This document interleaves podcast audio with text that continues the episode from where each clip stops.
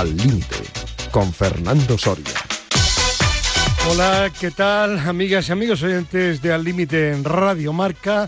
Espero que lleven un buen fin de semana con mucha actualidad deportiva que hay que seguir en cualquiera de los medios del Grupo Marca, pero que también se muevan porque el deporte es eh, salud y la salud sinónimo de qué? De calidad de vida. Y hablando de calidad, de nuevo tenemos en la mañana de hoy a Javi Fernández, nuestro gallego preferido, en la parte técnica de la tertulia, de la radio, del deporte. Primera comunicación de la mañana, Guadalajara. Don Gerardo Cebrián, ¿qué tal? Buenos días. Buenos días, ¿qué tal, Fernando? Muy, muy bien, ¿tú qué tal? Pues mira, estoy convaleciente. No me digas, ¿qué te ha pasado? Llevo cinco días viviendo sin vesícula. Me la estirparon el martes. Ay, Dios mío. Tenía una piedra y al final decidieron Ya. programar una operación y Sí. bueno, pero vamos, estoy muy bien, ¿eh? Ya ya. no. Oye, y ya- como neófito que soy ignorante, no absoluto, pero casi, eh, ¿lo que te han quitado te supone una merma considerable en No, tu no. vida diaria o no? No, no, de hecho, de hecho, cuando tienes piedras en la vesícula, no es lo mismo que en el riñón, ¿no? El riñón lo considera un órgano vital Sí. y entonces intentan eh, extraerte las, las, las piedras mediante diferentes técnicas, pero en la vesícula, como no es un órgano vital, pues te quitan la vesícula entera. Entonces, nada, siete días con dieta blanda y que no esté parado, que camine y esas cosas. Y en un plazo más o menos de tres semanas, pues puedo volver a correr y esas cosas. Pues estupendo, que sea una recuperación rápida y buena. Y Eso sobre espero. todo gracias, en nombre de todos los oyentes de Al Límite de Radio Marca, por estar pesa todo esta semana también aquí en vivo y en Sí. directo. Gracias. Muchas gracias, hombre. Bueno, tenemos también comunicación telefónica con Gema Sancho, nuestra psicóloga. ¿Qué tal, Gema? Hola, buenos días, Fernando. ¿Cómo van los vientos por San Sebastián de los Reyes, Madrid? Pues bien, como diría yo, muy buen tiempo. Para él sí, claro. Eh, Sí. Por él estaría lloviendo todo el año. Sí. Pero bueno, yo, llueva o haga sol, para mí es buen fin de semana porque estoy con vosotros. Bueno, que- pues muchísimas gracias también y encantadísimos. Luego conectaremos si las conexiones son propicias y no se han quedado dormidos, que nunca se sabe, con el profesor López Nombela y con don Pedro Calvo. Chema Buceta de momento sigue ausente, pero ha prometido que nos ha amenazado, se puede decir incluso que volverá, volverá. Digo amenazado porque cuando está Chema Buceta eh, es muy difícil hablar, puesto que Chema ¿eh? Sí, sí, Eh, empieza a hablar y no termina, ¿eh? sí, sí, pero bueno, es interesante. Sí, que- eso está sí. muy liado, está muy liado con la con la universidad y su su, Sí. su baloncesto femenino. Sí, de seleccionador, no olvidemos, del equipo femenino de baloncesto de Gran Bretaña. de Gran Bretaña. Dentro poco lo nombrarán hijo de la Gran Bretaña. Están las cosas en la Gran Hijo Bretaña predilecto. como para que no te nombren hijo de nada. ¿eh? Ya, ya. Están las cosas además por Gran Bretaña, ¿verdad? Como para, Pues eso. como para que te hagan hijo predilecto. Bueno, esperemos que se normalice la situación política, porque eso directa o indirectamente nos afecta a los europeos. a No todos. están directamente ahora por el Brexit en la Unión Europea, pero no cabe duda que la relación es fluida, que están eh, pegados a nosotros y que todo lo bueno y lo malo influye positiva o negativamente. Pues sí. Bueno, pues venga, vamos a empezar con una buena noticia, hombre. Eh, no se habla eh, en los medios de comunicación españoles deportivos casi nunca de ciclismo en pista porque no hemos ganado casi nada históricamente, pero en los últimos días ha habido una buena noticia. El español Alejandro Martínez consiguió la medalla de bronce en el kilómetro contrarreloj del Mundial de Ciclismo en pista en el velódromo parisino de Saint-Quentin en y Belins. Bueno, mi francés eh, ya no es tan cercano como el que tenía en épocas del colegio, pero me habéis entendido, ¿no? Sobre todo cuando he dicho lo de París, eso sí, ¿no? Sí. Bueno, pues eh, decía él, confesaba en marca que estaba sorprendido, que todavía no se lo creía y es que no hay edición en España en este deporte, en esta modalidad del ciclismo. Cierto es que se ha conseguido alguna que otra medalla, pero hacía tiempo que no había una alegría y hay que reseñarlo porque entiendo que estos deportistas que son auténticamente singulares en el sentido amplio y positivo de la palabra, merecen también y mucho que se les dé cancha que hablemos de ellos. ¿No os parece o no? Sí, sí, claro. De hecho, hacía 24 años que no se conseguía una medalla en esta modalidad, que es curioso, pero, pero ya no pertenece al programa olímpico, sí que se disputan campeonatos del mundo. Y es curioso porque esta modalidad, eh, ¿os acordáis de los Juegos de Barcelona? Sí. Allí José Manuel Moreno, eh, el atleta de Chiclana, perdón, el ciclista de, Chiclana ganó la primera medalla de oro de la delegación española en los Juegos.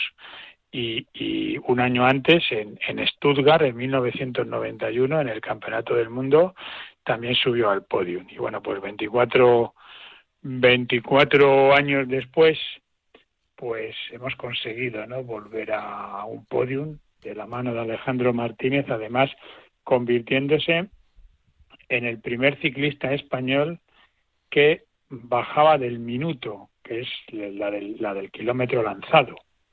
Por lo tanto, poca repercusión en los medios. Yo concretamente solo lo he visto en el Marca. Eh, la, información. Bueno, yo he visto también en algún periódico nacional, he visto un breve, pequeño. Pero un breve, no, no tan. Noticia. Exactamente. Por lo tanto, un exitazo, aunque salga en los medios o no, pero reconocimiento para, para, para Alejandro Martínez.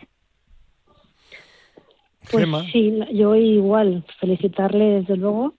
Y bueno, lo que sí es que ahora tiene pues en vistas para las Olimpiadas pues unos objetivos a, a corto plazo, ¿no? Que eso le viene muy bien para no digamos dormirse en los laureles, ¿no? Con lo que ha conseguido, que es fácil, sino el ponerse ahora mismo otra vez metas ¿no? que le lleven a, seguir mejorando. Y lo que yo me pregunto un poco es qué va a pasar con, con las expectativas, ¿no? Porque cómo le pueden influir.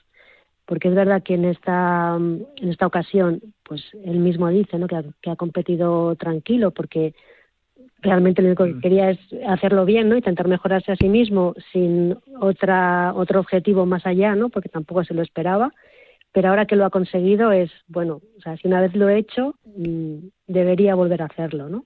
Y debería seguir ganando y debería conseguir eh, estas marcas.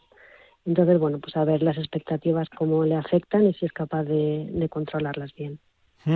Sí, bien, visto, ¿no? A ver cómo le afecta la presión, ¿no? Porque es cierto, mm. él, la celebración que hizo, que fue espectacular, por cierto, eh, eh, viene a cuento de, que no se esperaba ¿no? esta, esta medalla de bronce. Vamos a ver ahora cómo compite, pues evidentemente ya cuando salga a una a, un, a una pista de, ciclismo ya no va a salir tan desapercibido como, como ha competido ahora en el Mundial Parisino. Vamos a ver, bueno, ojalá que le sirva también para que eh, bueno, ahora que se está alardeando tanto del famoso presupuesto para el España Team Elite, pues que le llegue algo de dinero también para poder prepararse mejor para futuras competiciones de gran rango. Pues eh, felicidades a don Alejandro Martínez, medalla de bronce en el kilómetro contrarreloj del último reciente Mundial de Ciclismo en Pista de París.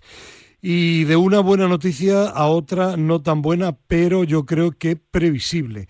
Carolina Marín no encontró, dijo, reconoció cuando cayó eliminada buenas sensaciones en su partido octavos de final del Abierto de Dinamarca que se disputa en la localidad de Odense ante la China Hanyu y quedó eliminada tras perder por 15-21 y 20-22 en tan solo 46 minutos de partido. Pues eh, Gema, que, que después de la lesión tan importante que ha tenido, pues hay problemas eh, lógicamente físicos, es difícil recuperar el nivel que se tenía antes y además imagino que mentalmente pues a la menor contrariedad influye también negativamente, ¿no? Claro, claro, eso influye mucho. De todas formas, yo creo que, y ella, bueno, está bien asesorada, ¿no? Pero tiene que tener paciencia y es cierto que, posiblemente, pues cuando empiece a jugar, eh, cualquier dificultad que encuentra, no tanto una molestia física como que no algo de juego técnico que no le sale, ¿no? Y, a lo mejor pues empiece con esos pensamientos un poco eh, negativos, ¿no? De pues no, no tengo un buen día, no tengo buenas sensaciones, no, no me está saliendo y eso le influya en su juego. Pero sí es cierto, por ejemplo, que en, en este caso, aunque perdió en los dos sets, pero en el segundo estuvo casi a punto de ganar, o sea, que sí es capaz de recuperarse mentalmente de uno a otro, ¿no? Que luego, bueno, pues influye también, o sea, no, juega contra alguien de poco nivel, ¿no? Entonces, eh, su rival es muy importante y, claro, pues a veces no se puede ganar. Le pasa también a, a gente como Rafa Nadal, ¿no? ya lo hemos visto muchas veces. O a Paula Badosa, ¿no? sí, a Paula también. Sí.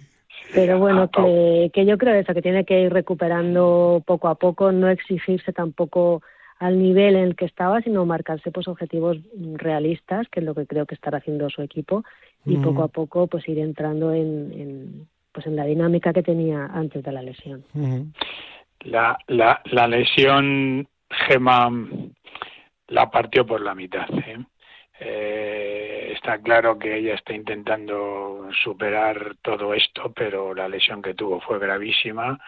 Mm. Eh, pero imagínate lo que tiene que estar pasando por su cabeza una mujer que, que, que, había sido campeona olímpica en el 2016, que era la gran favorita para los Juegos Olímpicos de Tokio antes de la lesión, tres veces campeona del mundo, seis veces campeona de Europa, y ahora está viendo cómo le está costando, le está costando alcanzar el, el nivel que tenía antes de, de la lesión. Es, es, una faena lo que le está pasando, pero además en el abierto este de Dinamarca eh, parece ser que que, ella misma, ¿no? Ella dice que no encontró buenas sensaciones en ningún momento, que tuvo que ir remontando durante todo el partido, cayó en octavos, ¿no? No cayó en semifinales ni en cuartos, ¿no? Mm. Siendo la cuarta cabeza de serie del torneo, ¿no?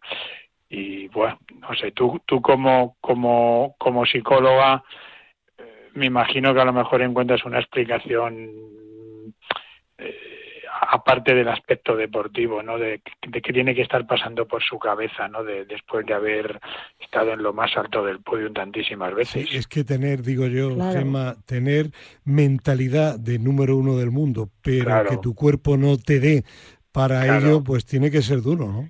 Claro, es que la frustración es muy grande, ¿no? Y, y, estoy convencida de que pensamientos negativos del tipo, pues no voy a, no voy a conseguir llegar a donde estaba o o pues eso, no, no me recupero, ¿no? Sobre todo al ritmo que yo quiero, porque ya eh, no podemos olvidar que la recuperación que ha tenido ha sido súper exigente con ella misma. Sí, por supuesto. Que ha estado entrenando hasta con, con la pierna, veíamos imágenes, ¿no? De, con la pierna casi en una silla y ella entrenando mientras otras cosas. O sea que, que es una mujer que se exige mucho, mucho, mucho, si no, no estaría donde está, claro. claro. Y, y entonces evidentemente, pues todos esos pensamientos que le puedan afectar, ¿no? Respecto al rendimiento que está dando y, y al tiempo que puede tardar en volver a recuperarlo, pues claro que le afecta. Pues, yo, yo creo eso, que, que, ella con la ayuda psicológica que tiene y las herramientas que, que ya tiene en, en todos estos años, ¿no? De, de trabajo con psicólogos, pues mm, yo creo que, lo va a conseguir. Yo, yo digo, Gema, que, que, quizá en una situación como esta hay como, como esas películas o artículos que hemos leído de personas que tenían una enfermedad muy grave, pero se van recuperando y dicen, bueno, yo, yo cada día que vivo es un día que no espero y que para mí es una gran fiesta, ¿no? Porque es un día de más que no estaba prevista en mi vida. Lo digo porque quizá la actitud ante algo así es, por supuesto, que estar preparada para intentar eh, llegar lo más lejos posible en cada competición, pero no ponerse ninguna, ninguna meta concreta, sino decir, todo lo que consiga bueno o grande a partir de ahora, fenomenal. Y si no lo consigo, pues ahí está mi currículum, porque lo que es evidente es que nadie le va a quitar lo que comentaba anteriormente Gerardo. Tres títulos mm. de campeona del mundo, seis de Europa, medalla de oro olímpica, la, una de las mejores deportistas españolas ya de toda la historia y una de las mejores jugadoras, a pesar de ser española y onubense y ser este un deporte sobre todo asiático, en la historia del badminton. No sé, ¿qué opinas? Sí, lo que pasa es que, o sea, yo lo que sí creo es que ella tiene que ponerse objetivos realistas en ese momento, en función de cómo se encuentra físicamente y anímicamente.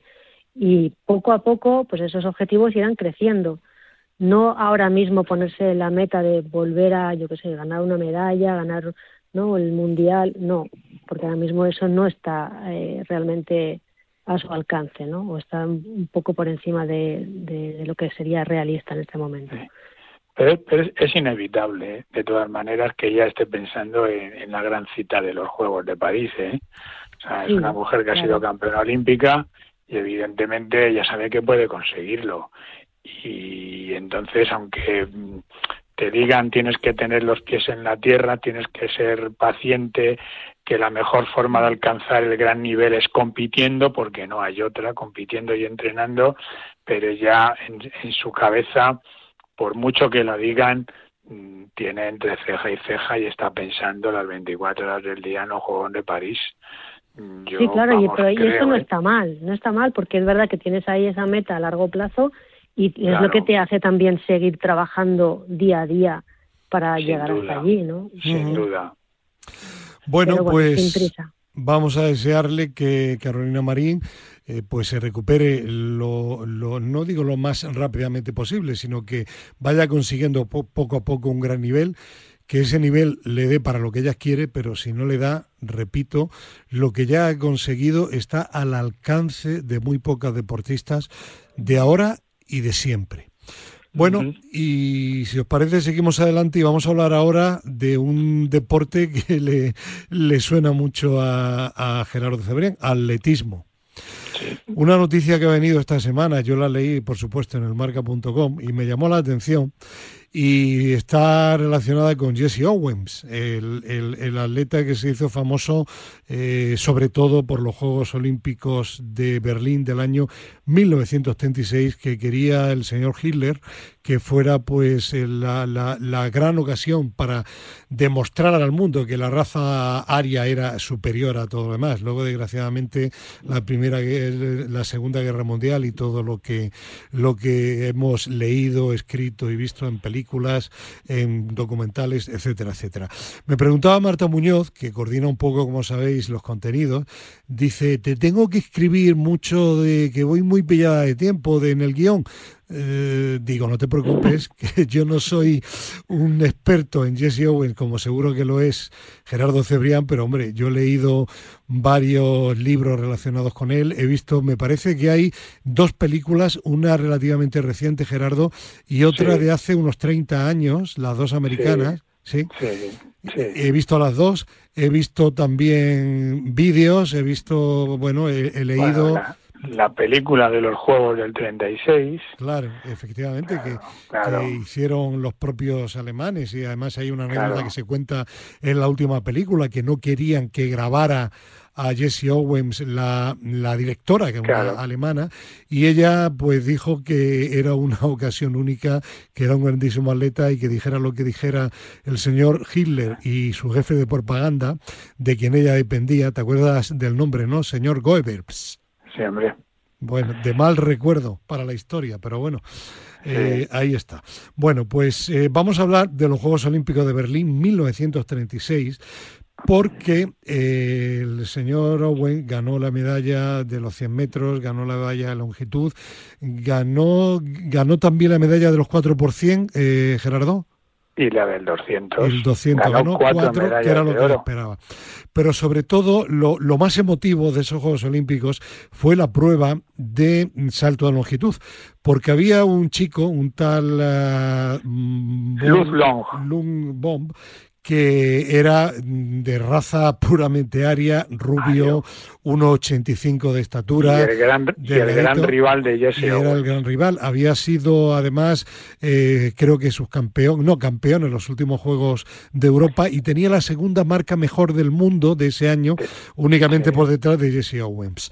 Bueno, pues al señor Owen dicen los expertos, corrígeme Gerardo, que en la clasificación para la final, en los dos primeros saltos, le dieron nulo y había uno que realmente no había sido tal y mm, si no, si era nulo el tercero, quedaba automáticamente eliminado.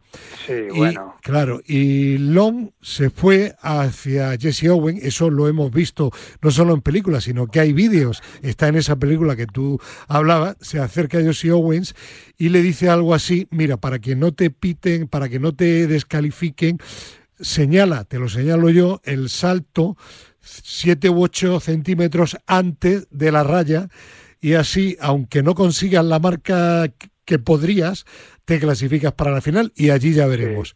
Y efectivamente eso hizo Jesse Owen, consiguió la clasificación, consiguió la medalla y la primera felicitación que recibió fue precisamente del alemán. Y ya me callo, Gerardo, ya te dejo que estás ansioso para hablar. No, bueno, es que Sí, bueno, la, todas las calificaciones tienen lo mismo, ¿no? Tienes tres intentos y, y si haces nulo en los tres, pues evidentemente no te clasificas para la final. Entonces, las, los dos saltos anteriores de, de Owens habían sido nulos claramente, ¿eh? Sí. no, no había ninguna duda. sí. Entonces, lo que hizo el alemán, que era su gran rival, fue acercarse y decirle, mira, tienes que retrasar. Claro. Eh, eh, la batida, la, línea la batida, porque porque te estás metiendo en la tabla y por eso estás haciendo nulo.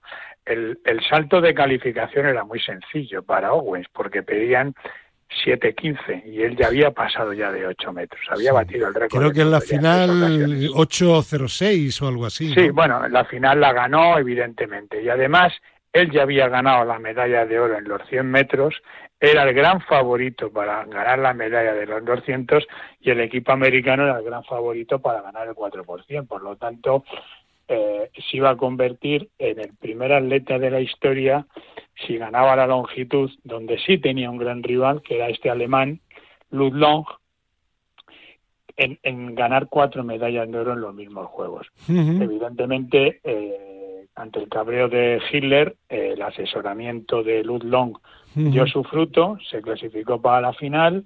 Al día siguiente, o a los dos días, eh, Owens ganó su segunda medalla de oro, había ganado el 100 ya, le faltaba el 200 y el 4%, y bueno, pues se convirtió en, en, en, uno de los mejores atletas de, de la historia.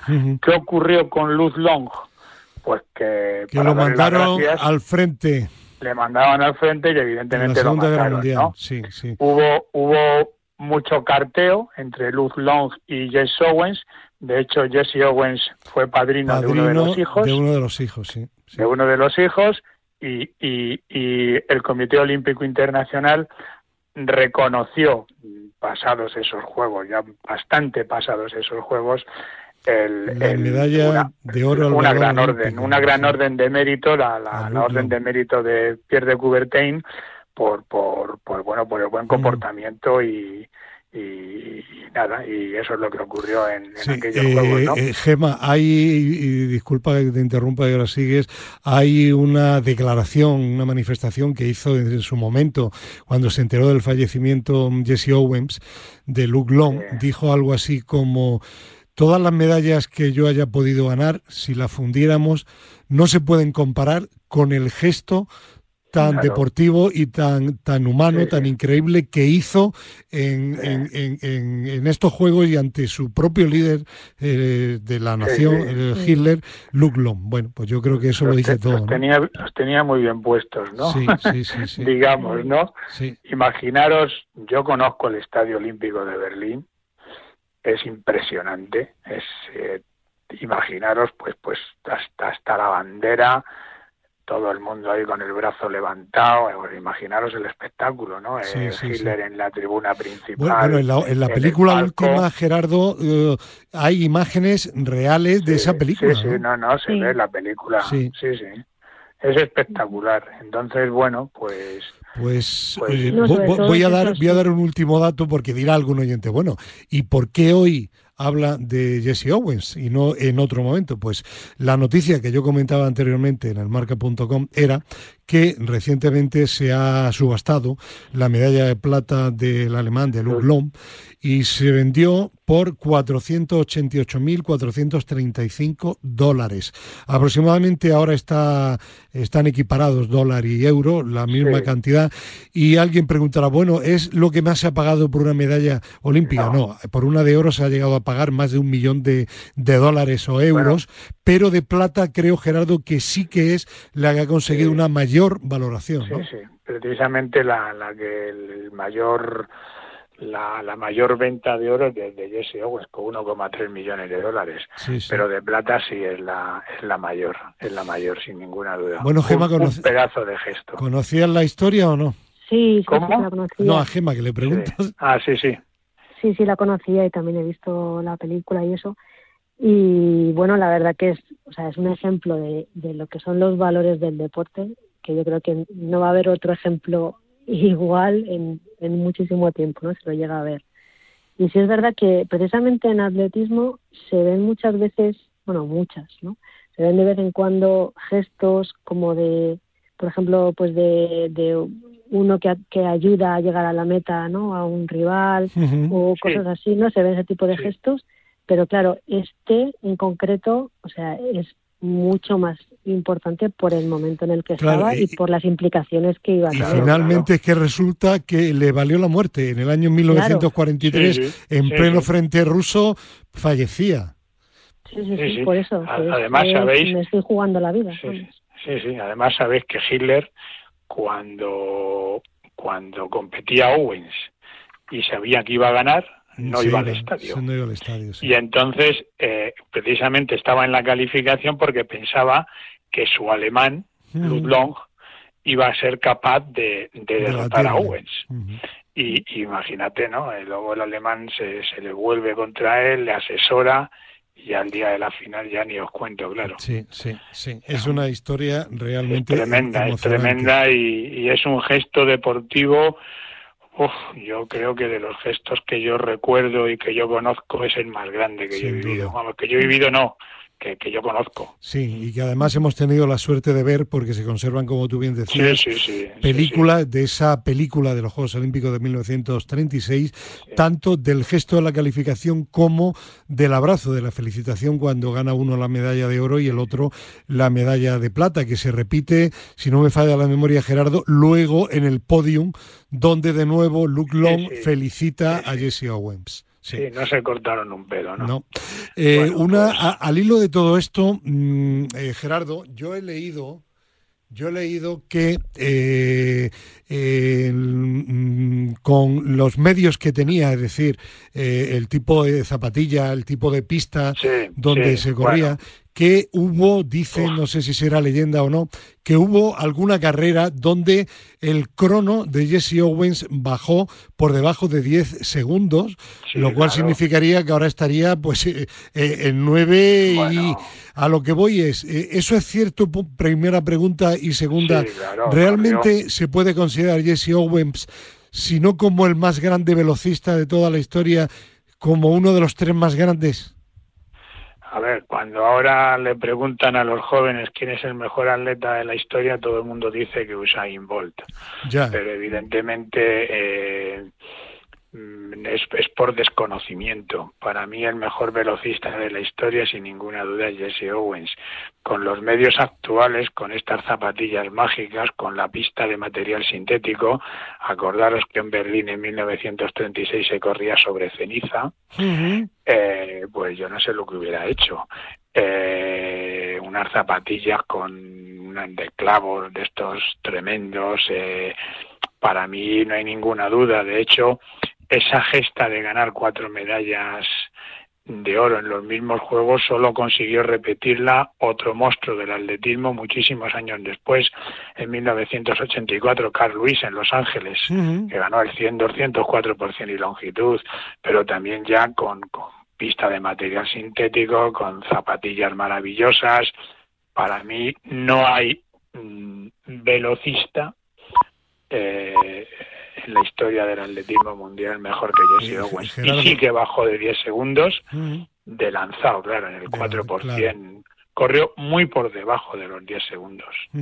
Yo he visto las imágenes de la carrera, aparte de la longitud, del, del 100 metros lisos de, de, Alemania y la potencia que tenía este hombre era increíble. ¿eh? Teniendo en cuenta además que los entrenamientos ni, y la alimentación no tenían nada que ver con lo de hoy. No. Nada, nada. Él además tenía que trabajar para vivir. Acordaros que en 1936 el atletismo era un deporte amateur y de hecho hubo grandes campeones olímpicos a los que les destituyeron el título por considerarles profesionales porque habían cobrado alguna Creo que terminó arruinado porque se pasó al profesionalismo y a partir de ahí el Comité Olímpico Norteamericano le puso... sí, luego, luego, luego le devolvió títulos y medallas, ¿no?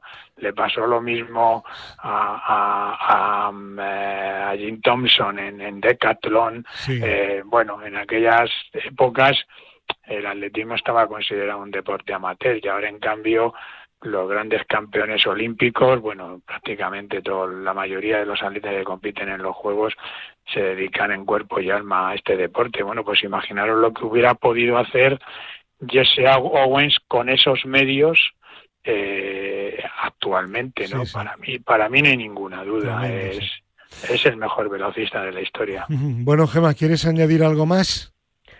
Nada, para mí, pues la medalla de plata de Long, pues que vale un oro. Es de oro, ¿verdad? Es de oro. Yo también pienso lo mismo. Sí, sí, bueno, yo diría que más que de oro todavía, y de ahí esa, esa orden del mérito de Pierre del Coubertin al valor olímpico que le dio el Comité Olímpico Internacional.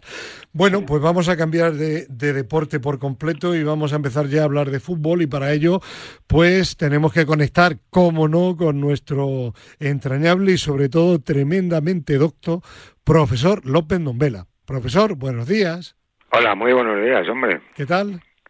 Yo bien, ¿y ustedes cómo lo, llevan? Bien, hablando de Jesse Owens, ¿le llegó usted a conocer o no? No. No, pues era más o menos de... Bueno, un poquito más joven que usted, ¿eh? No, no, no, no. ¿No? ¿No? No me metas de, de esta manera, yo ya me he vacunado de todo. Ya, ya, ya. O sea, ya, me puedo morir. Más, más, joven, más joven el profesor, ¿eh? Ya, ya, ya, ya. Sí, es verdad.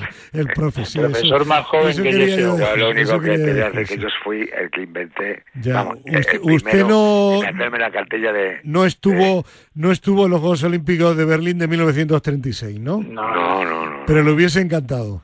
No, tampoco porque me hubiera muerto ya. O sea que... Ya, bueno, usted tiene siete vidas, no, usted tiene siete mil vidas. No, bueno, yo ya me he puesto la última, me he puesto la, esta, no, me la han puesto, la última vacuna esta. Sí. Y ya digo, bueno, pues ya, pues si queréis que me pase algo, que me pase aquí. Claro que sí. Dice, si le pasa algo, dice, si le pasa algo, dice, se toma usted la paracetamol. Digo, esa ya la traigo puesta. Ya, muy bien. Por si muy bien, profesor. Muy bien. Pedro Calvo, buenos días. Buenos días. ¿Y tú te has puesto ya la vacuna antiárbitros MADE Copyright Atlético de Madrid?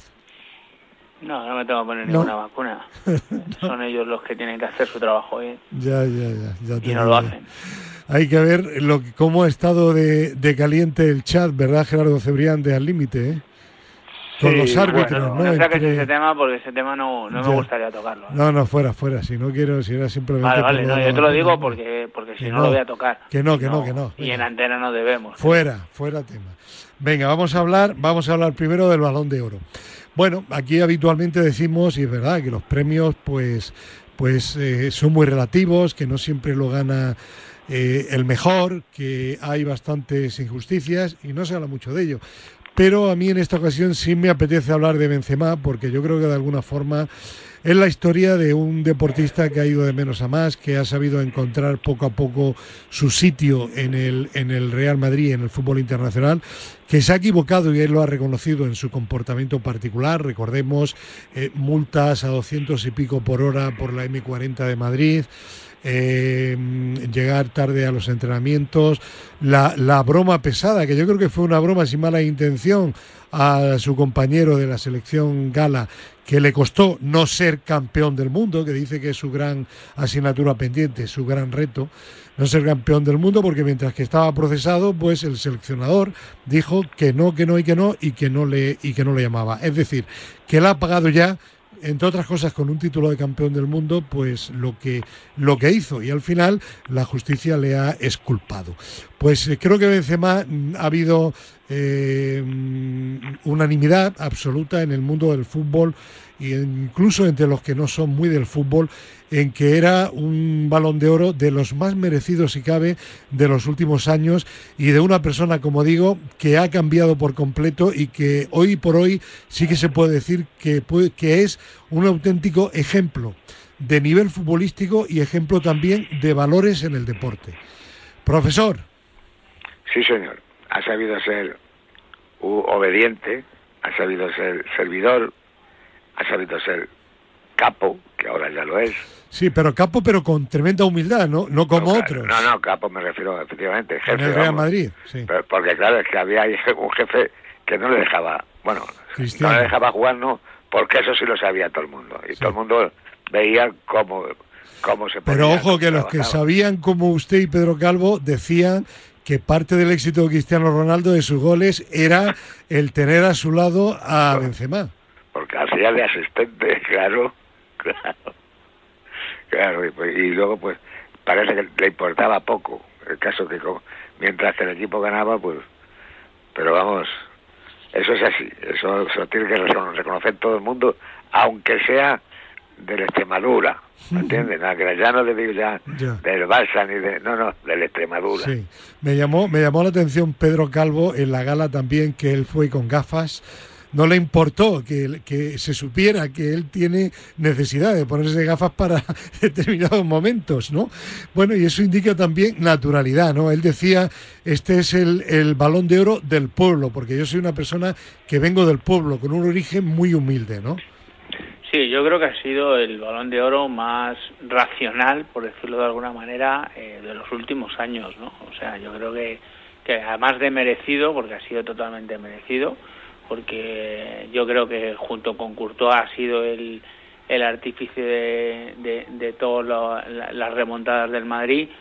Eh, luego pues, tú lo has explicado en el, en el reportaje que has hecho al principio, es que es todo tuvo sus momentos malos porque bueno estaría con malas compañías como pero como les ha pasado a muchos de estos jugadores que han, eh, encontrado el estrellato muy muy pronto muy jóvenes con mucho dinero y se han equivocado pero yo creo que luego él ha sabido ha sabido tener su sitio ha estado a la sombra de, de, un bicho importantísimo y él ha sabido aguantar ahí y ahora pues yo creo que todos los premios que está teniendo son súper merecidos ¿no? y, y yo me he alegrado mucho por él porque además le veo le veo un jugador que no es un jugador noble no le veo un jugador no le veo un jugador que, que da igual contra el equipo que juegue da igual el partido que juegue es un jugador noble y, y eso es de valorar con, con, lo que hay ahora mismo en este fútbol. Gemma. A ver yo mm, o sea, me parece igual no que está que es merecido. Lo que pasa es que yo en, o sea, en realidad estos eh, premios individuales para jugadores de equipo no los termino de entender muy bien. No, pero lo decía también al principio, por eso que sí hoy, eh, al ser Benzema, quería yo detenerme ¿no? en, ello. Mm. Sí, pero, pero es que al final, o sea, mira, o sea, le pasaba a Ronaldo, y le daban el balón de oro y habéis comentado, bueno, pues porque tenía a Benzema, que era el que le facilitaba que él metiera goles. y que Bueno, no solo tenía a Benzema, pero una parte importante era Benzema. Bueno, una parte importante, ¿no? O sea, que quiere decir que el equipo es muy importante y los jugadores, que, o sea, el rol que tiene un jugador dentro del equipo es muy importante. Entonces, en función de eso, va a hacer que brille más o que brille menos, independientemente de su calidad. Entonces, en este momento, Benzema está eh, brillando mucho más pues porque tiene la oportunidad. ¿Eso le quita mérito? No, pero quiero decir que no es solamente mérito suyo, también es mérito del equipo. Recuerdo yo, y te toca ya Gerardo, eh, la, lo he comentado aquí en alguna ocasión, esa película de, de fútbol de ese gran director de cine que se llama Alex de la Iglesia, donde había una serie de mesas redondas, donde estaba Menotti, que dijo aquello que yo he contado también aquí, el mejor para usted, uff, el negro. Pelé, dice, los demás son galácticos, pero este es que era de otro planeta de lo bueno que es, ¿no? Bueno, estaba Valdano, estaba Johan Cruyff, y le preguntan a Johan Cruyff, bueno, ¿y por qué Messi no es tan bueno con Argentina? Ahora eh, parece que sí, que lo está haciendo, ¿no? Pero ¿por qué no es tan bueno con Argentina como en el Barcelona? Y decía Johan Cruyff, dice, claro, es que en eh, Argentina no tiene ni a Iniesta, ni a Xavi, ni a Villa, ni a Piqué, ni a etcétera, etcétera, etcétera, ¿no? Claro. Mm, a ver, Gerardo.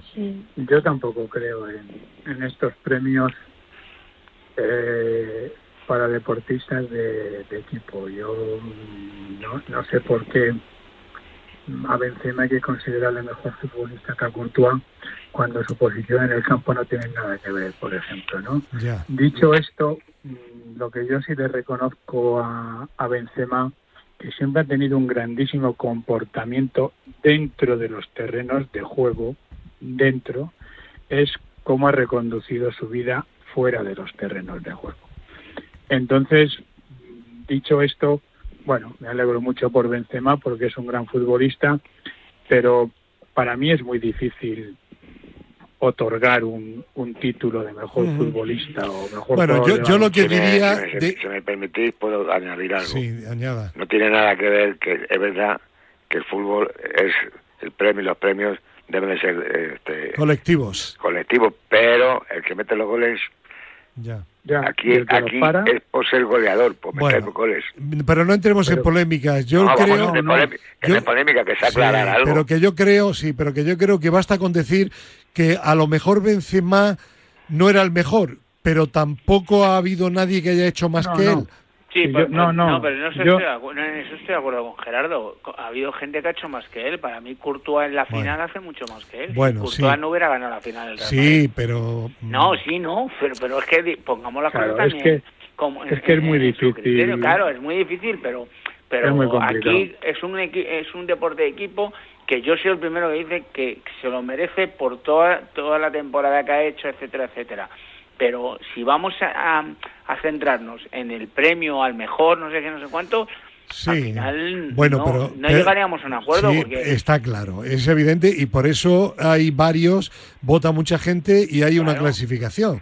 Y lo que se hace es que se le da... los porteros no se lo dan. O sea, no, ahora le están dando a los porteros un, un el título de portero. pero no, pero, pero, es, un, es un miembro más del equipo y, y, juega dentro del partido. Estoy de, acuerdo, Pedro, contigo y con Gerardo, pero vamos a obviar ese tema porque pues yo, quería, yo quería hablar no de que Benzema es el mejor, sino de Benzema, de un futbolista que ha sido problemático fuera del terreno de juego que ha sabido estar a la sombra de otros. No estamos de acuerdo, Fernando. Pues, a eso me refería, a esa parte Totalmente de acuerdo. Pero en eso no creo que, creo que no vas a encontrar ninguna voz. Pues, no, ninguna, claro que yo aquí en este caso concreto no quería discrepancia. Si no hubiera planteado del primer momento Benzema o Courtois, lo que quería era pues, pues una loa. Porque pues entonces eh, lo, loado sea Benzema. Bueno, y profe, también hay que felicitar a Alexia Putellas la jugadora del Barcelona porque ha conseguido el segundo balón de oro consecutivo femenino. Sí, señor, ¿eh? con mucho gusto. Lo, que pasa es que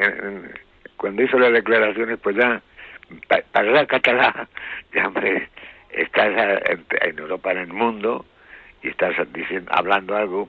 A mí no, no, me pareció, no me parece nada, ni mal ni bien. Bueno, pero olvídese del catalán, no, no, no, no es, este no es el debate nuestro. Sí, pero un poquito, si no quieres hablan español y ya vale bueno, allá cada cual. O habla inglés, o te ya, la gana. Ya, ya, ya. Pero mira, a veces ella, por ejemplo, sí ha hecho lo de ofrecer el trofeo al, al, equipo. club, ¿no? Al, equipo. Y eso, pues a mí me ha parecido bonito. Vale. Porque es verdad que, que, si, que sin el resto del equipo, pues seguramente no lo habría conseguido. Pero Gemma, yo creo que eso lo hacen todos, Benzema igual y Cristiano. Sí, también lo dijo. Messi, Y Messi en su Messi momento, y sí. todos, al final eso lo hacen Claro, todos. sí.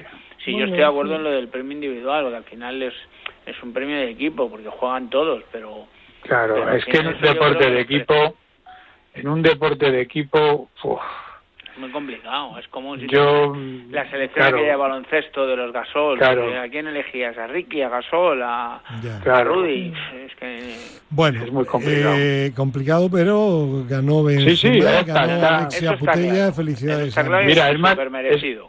el que no es discutible es la bota de oro, que es el máximo goleador. Bueno, po- podría serlo también, porque hay un bueno, coeficiente. también por las asistencias, ¿no? No, es que hay un coeficiente de goles. No, Sí, no es el mismo. También. Ay, sí. Sí, No, pero- hay unas una- matemáticas por medio. Ya. Pero el coeficiente de goles lo ponen por, por la dificultad Claro. de las Ya, ligas, pero- no lo claro. jugar en la liga austriaca que jugar en la de liga acuerdo, pero si me- me-. Pedro, que me parece bien el coeficiente, pero puede Ah. haber, como decía Gerardo, ahí no hay duda. Bueno, puede haber quien diga, ¿y por qué vale Bueno. más el gol en la liga alemana que en la suiza? Hombre, porque, Vale. porque la, ya, porque dificultad no tiene nada que ver. Que sí, y porque que a lo mejor hay más partidos, por, por muchas Bueno, cosas. Tiene que haber Más partidos no. Bueno, seguro que no. di- dicho esto, me alegro mucho por Benzema porque es de mi equipo y me parece un jugador extraordinario. Por eso nada más, chaval. por eso Bueno, más. pues venga, seguimos adelante, que hay otros temas.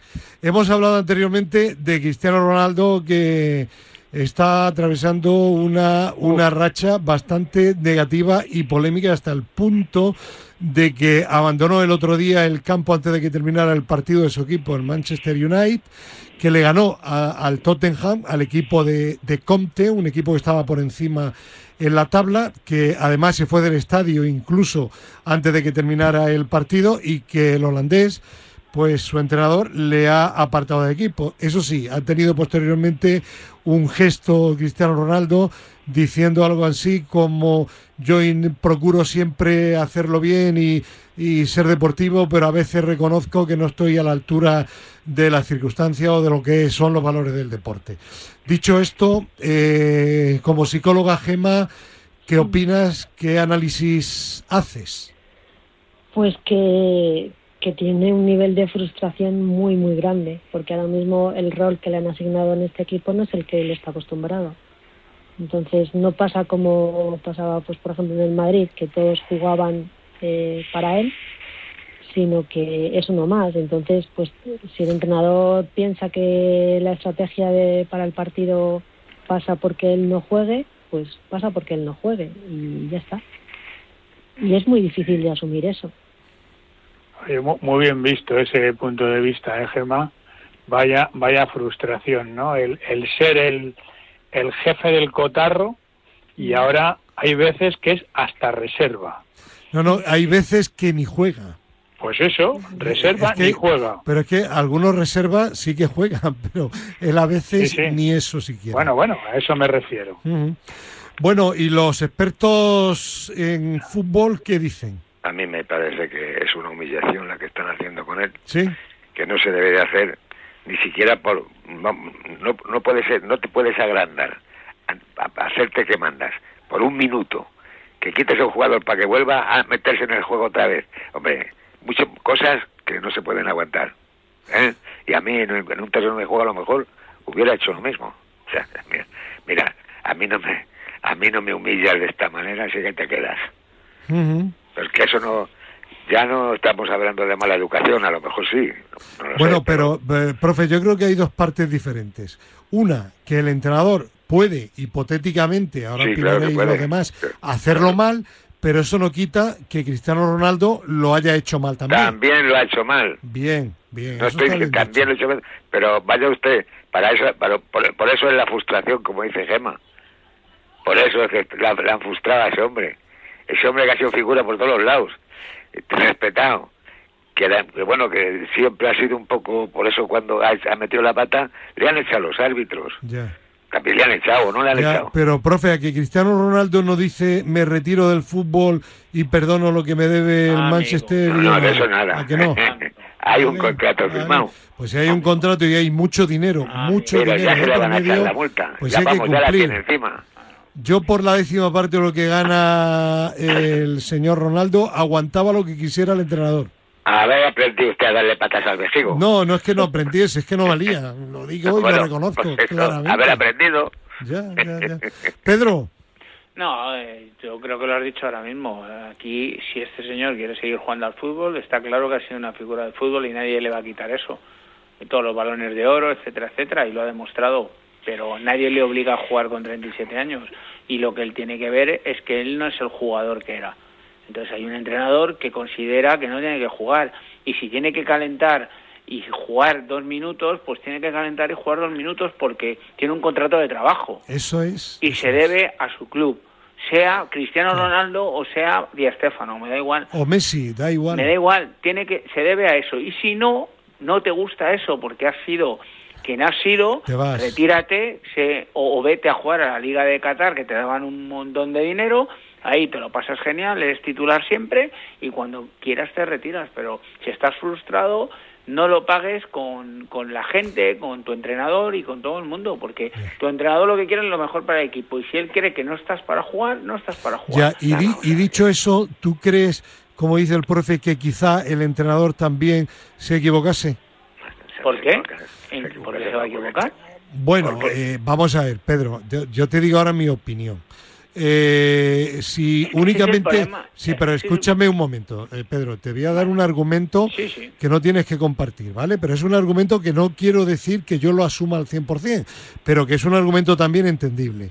Vamos a ver, si tú únicamente, entrenador, quieres hacer un cambio para perder tiempo, bueno, pues ahí a lo mejor otros jugadores ahí en el banquillo, no tienes por qué mm, mm, sacar a Cristiano Ronaldo si puedes evitar un conflicto que al final surgió y que mm, pues que de acuerdo que Cristiano lo ha hecho mal, lo ha dicho el profesor, sí, lo ha hecho tremendamente mal. Pero, oye, saca otro. Pero vo- vamos a ver, pero, Pero- eh, ¿por qué? Bueno, yo te digo un punto de vista. ¿Pero Eh, por qué? O sea, ¿no te estás dando cuenta que el entrenador Pues que por- también, porque desde que ha llegado, Por- este pero por, jugador- ¿por qué? Porque creo, sí que creo, sí que creo que no merece ser un privilegiado Cristiano Ronaldo, no por el- la trayectoria, pero sí por su historial, mm, sí creo que merece cierta consideración por parte de los pues entrenadores. entonces, pero escuche, pero cierta consideración, ¿por qué? Porque te vas a ganar el minuto 85, no te estás dando cuenta que este jugador desde el minuto uno no ha hecho pretemporada porque no ha querido, eh, ha estado negociando con otros clubes para salir del club, etcétera, etcétera. El entrenador ha estado siempre un poco a rebufo de él. Entonces el entrenador Ya, necesita bueno. tener los mandos Pues equipo. ahí está la descarga. Bueno, pues ya, ya está. Si Entonces yo- al final Pedro, el yo- entrenador de esa forma lo que está mandando es un mensaje a todo el mundo diciendo Aquí el que manda soy yo. Sea cristiano o sea Casemiro y he puesto a Casemiro que no tiene nada que ver en este tema, me da igual quién sea, si tiene que jugar un minuto juega un minuto y si tiene que salir en 89 sale en 89 Ya. y es una forma de eh, eh, imponerse él eh, eh, Bien. en su criterio y en su forma Perfecto, de trabajar. pues un planteamiento Pues ya extraordinario. está, pero y Cristiano tiene que asumir eso, sea quien Vale. sea. Vamos, es que es, así, y ese- Sí, sí, es que- el fútbol profesional, ¿eh? que no Todo te- lo demás es una Pedro, mala que nadie te quita la razón. futbolistas de esa categoría, o, o más, o menos, a ver, a ver qué os dicen. Vale. Pues que no A jueguen, ver, ¿qué os dicen Bueno, los que vale. no jueguen. Eh, hemos dado cada uno nuestro punto de vista y ya Yo está. ya. Sobre ese pequeño, pequeña y, y yo creo que discursión bastante eh, aprovechable y, y positiva, ¿algo que añadir Gerardo o Gema? Bueno, yo sinceramente creo que yo siempre he visto a Cristiano como un jugador espectacular, Sí. Pero también O- os pido que seáis rápidos porque me queda un algo- tema, ¿vale? Algo subidito de, te- de Sí, tono. siempre, siempre, siempre, siempre, siempre. siempre. Entonces, bueno, pues relájate un poco. Vale.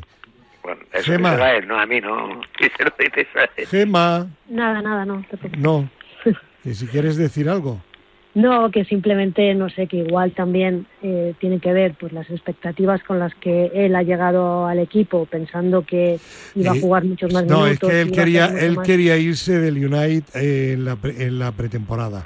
Ha estado buscando un equipo de Champions, pero al final no ha habido ninguno por el dinero que gana y por el dinero que había que pagar de traspaso. Uno de ellos el Atlético de Madrid. Esa es, la que realidad. al final es eso, que, que tiene que asumir su rol. Sí, efectivamente. Y ya está. Bueno, que, que nos quedan seis minutos aproximadamente y quería yo hablar no del Barça, que ayer hablamos de- y de la victoria ante el Villarreal, sino antes del partido del Villarreal, Barça 3, Villarreal 0. Hoy juega, por cierto, domingo el Barcelona en el Nou Camp, 9 de la noche, con un Atleti de Bilbao que ha aflojado un poco en los últimos partidos, pero que sigue siendo un equipo difícil de batir. Y el otro día, antes del partido del Villarreal y después de la derrota en el Bernabéu ante el Real Madrid, Xavi en rueda de prensa, Gema, decía lo siguiente, tengo el móvil que parece que se me ha muerto un familiar. Dice, porque todo el mundo me llama para intentar consolarme. A ver, Sí. tu interpretación, tu comentario, psicóloga. Nada, bueno, pues es que yo le veo muy sensato, o sea, él sabe lo que hay, que pues, un entrenador de este nivel se le exigen resultados y cuando no hay resultados, pues su puesto peligra y lo sabe perfectamente. Y es que cuando un entrenador firma para un club grande de, ese, de esta categoría, pues casi casi está firmando también su salida, porque sabe que, que, bueno, que es una cosa de tiempo. ¿no? Pues nada, pues él intentará hacerlo lo mejor posible y, y eso, Bueno, pues, pero eh, intentar- cre- creo que esa frase también simpática indica que todavía, aunque se muestre muy nervioso, como dice el profe en los partidos, todavía conserva un poquito de humor y creo que eso es muy positivo, ¿no? Sí, claro, al final es eso, o sea, tiene que tomárselo pues como lo que es, eh, pues parte de su trabajo. Profe, ¿usted le ha mandado un WhatsApp No. consolándole? No. ¿A No. ¿A Xavi? No, hombre, no. No. No, hombre, no, no. Yo lo que quiero es que pierda todos los partidos. Ya. Eso, o sea que- eso, eso no te lo va a decir, Gerardo. Te lo digo. A ver, te lo digo Gerardo. Sí, sí, ¿cómo que no se lo digo? Claro que se lo digo, No, hombre, no, sin yo lo que ninguna pasa- duda. Lo que pasa es que tampoco se puede estar así, metiendo a un chaval que da más palos que da palos para ser un fuerte, un fuerte. El, el, el Gaby, este chaval, chaval de los palacios, elegante jugando, dando la Bueno, pero no estamos cara. hablando ahora, eh, eso ya lo No, pero te comentamos quiero decir ayer. que- no, pero te- bueno, quiero decir, quiero decir que está teniendo gente que luego lo quita y tiene que quitarle a un pobre jugador, va un pobre jugador. Ya, pobre. Una pobre persona o buena persona, porque ha sido campeón del mundo y está aquí dando todo lo que da. Y yo siempre le defiendo, a Busquets estoy hablando, Ya. y le defiendo porque, porque hombre, si llega hasta donde llega, llega hasta donde llega, pero es un futbolista que te, te- ese sí te presta lo que sabe, te da sabiduría al equipo. Bueno, Pedro, ¿qué interpretas tú de las ruedas de prensa de Xavi Hernández? Pues que ha querido quitar un poco de presión a- al tema y se ha soltado con dos chascarrillos. Uno Sí, primero el de, el de el de que parecía un funeral y el otro que, que le había tocado la lotería. Pero al final es quitar presión, o sea, es sa- sacar dos chascarrillos. Pues como decía Gema, porque el entrenador desde que firma su contrato a la vez que está firmando está cesado, ¿no? Sí. Entonces, sí. pues, pues es así, y él lo tiene asumido y tiene claro. Y aquí todos tienen presión, porque Ancelotti va primero, pero tiene presión, y, y todos tienen presión. Y él sabe dónde está, sabe lo que está manejando, se equivocará o no, porque eh, en esto del fútbol todos entendemos, pero todos nos equivocamos. Y, y bueno, pues él se equivoca o, o- o- o no y cree y, y cree que es la forma de quitar presión y, y que bueno pues las miradas se, se fijen en él y, no en el equipo ni en los jugadores ¿no? yo yo él tampoco le da más importancia de, de la que tiene No, yo lo comentaba porque eh, eh, me parece que eh, Xavi, con toda la que le está cayendo, pues muestra buen humor y eso indica de alguna forma que todavía tiene controlada más o menos la situación. y es Por- desviar la y es desviar la atención Claro, también un poco Sí, Claro. pero es que el señor Kuma, por ejemplo, o Lopetegui de chistes en rueda de prensa, Ya, bueno, nada de pero- nada, ¿eh? pero son maneras y maneras Ya. Ha- lo ha entendido así y, y al final lo ha conseguido porque Pero yo creo que eso es bueno, ¿verdad, hacia- Hombre, también tiene que ver con su carácter, ¿no? Ya. Pero sí, Pero luego quitar siempre es, es mucho una mejor forma, como dice Pedro, de persona- quitar presión al equipo. Claro, sí. es, es mucho mejor ver una persona, pues eso, con, gastando una broma o tal, que la ves como más tranquila, entre Y comillas. al final ¿no? se titula con la broma en vez de titular, uff, Eh, qué mal jugamos. Claro, que, que en vez de estar enfadado, ¿no? O metiéndose con, con la prensa criticando a los que le critican, no sé, otra forma de hacer. Profe, para terminar, un titular sobre Xavi Hernández. ¿Sí? Que dé usted un titular de prensa, ¿qué pondría de la situación de Xavi en el Barça? Que le vino, a- que le vino el, el, ¿cómo se llama? El, le vino el polaco a ver el otro día. Porque el polaco con el partido anterior que había jugado Sí. no se comió una pelota. Ya, eh, Lewandowski. Bueno, yo lo he dicho, lo he dicho aquí. Cuando Lewandowski marca, casi nunca pierde el Barça. Cuando no marca nada, pierde. Bueno, que no queda tiempo para más. Eh, Gemma, Pedro, Gerardo y profe, gracias y hasta la semana que viene. Y Javi, Javi también, nuestro A técnico cuidarse, favorito, Javi. Fernández. Un abrazo para todos, adiós. Un abrazo. Realmente,